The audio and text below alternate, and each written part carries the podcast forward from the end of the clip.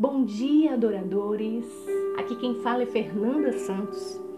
Quero falar um pouquinho de Jesus para você. Misericórdia é o mais profundo ato de bondade.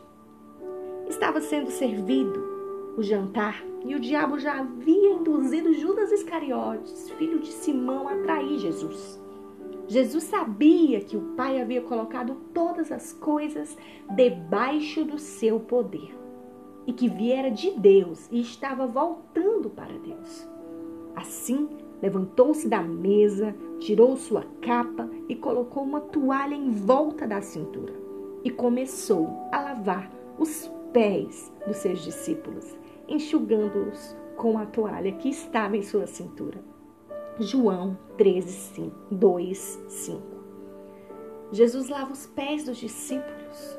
Que ato lindo, que ato profundo, que lição de humildade Jesus nos dá nessa palavra. O dia é longo, Jerusalém está cheia de convidados para a Páscoa e a maioria clama por um olhar do Mestre. O sol de primavera é quente, as ruas estão secas, os discípulos estão bem longe de casa. Um punhado de água limpa seria refrescante. Os discípulos entram na sala um a um e assumem seus lugares em torno da mesa. Na parede há uma toalha pendurada e no chão um jarro e uma bacia. Qualquer um dos discípulos poderia ter se oferecido como voluntário para a tarefa, mas nenhum deles o fez. Depois de alguns instantes, Jesus se levanta, remove sua roupa de cima, enrola um cinto de servo na cintura, pega a bacia, se ajoelha diante de um dos discípulos, desata uma sandália, ergue gentilmente aquele pé e o coloca na bacia, cobrindo-o com água e começa a banhar. Um a um, um pé encardido atrás do outro. Jesus faz seu trabalho diante de todos.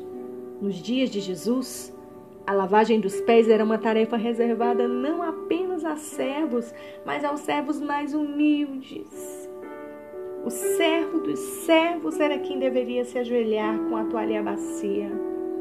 Você está entendendo? Você, você, você consegue entender, querido, querida, o amor, a humildade desse mestre, a humildade do nosso mestre. Hoje em dia as pessoas querem ser tantas coisas, querem títulos, querem posições. E Jesus se colocou no lugar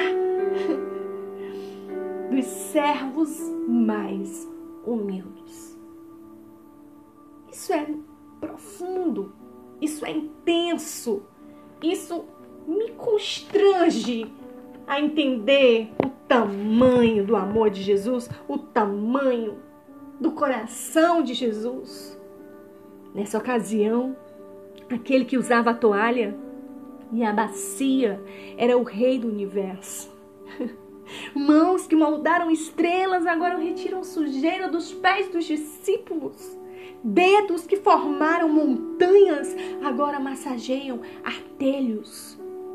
Aquele diante de quem todas as nações um dia se prostrarão, agora se ajoelha diante de seus discípulos. Horas antes de sua morte, a preocupação de Jesus é singular. Ele quer que seus discípulos saibam quanto ele os ama. Que ato, que ato, que ato de amor profundo é esse? Que amor é esse que constrange a nossa alma? Mesmo servos cheios de pecado, o Senhor nos ama, o Senhor te ama. Você talvez esteja dizendo, Fernanda, mas eu erro demais, eu peco demais. Deus não me ama, Deus te ama sim. E Ele te ama exatamente como você é. Quem transforma o homem é Jesus. E Ele transforma o homem de dentro para fora. A palavra do Senhor nos diz que é o Espírito Santo de Deus quem convence o homem do pecado, do juízo e da justiça. Você pode ter certeza de que Jesus sabe o futuro desses pés que ele lavou.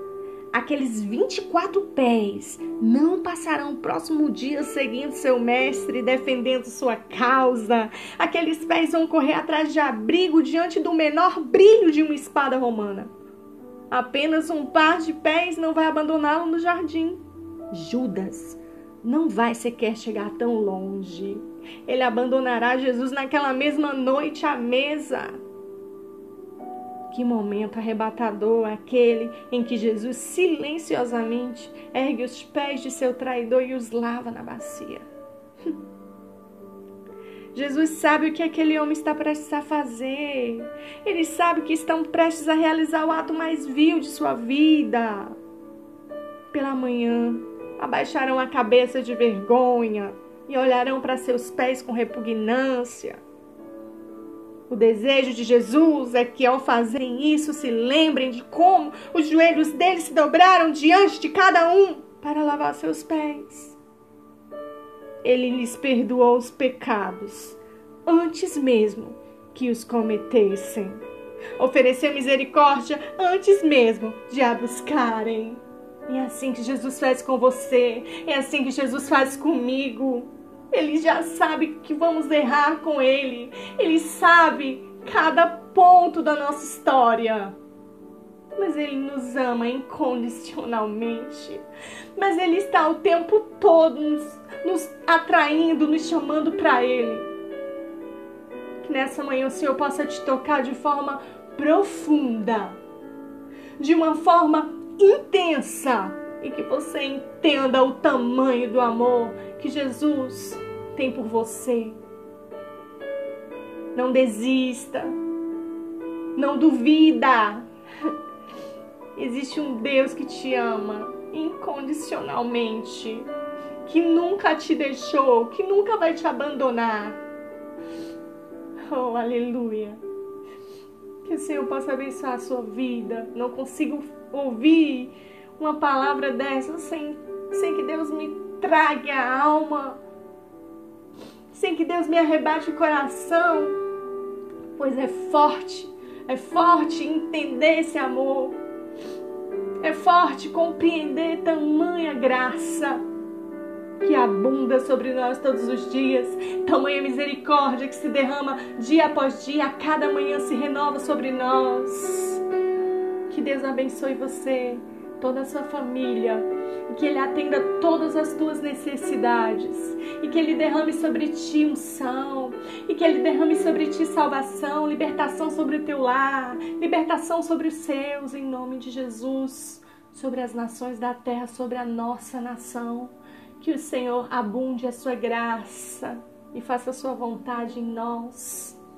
Não esqueça, Jesus te ama. Deus te abençoe.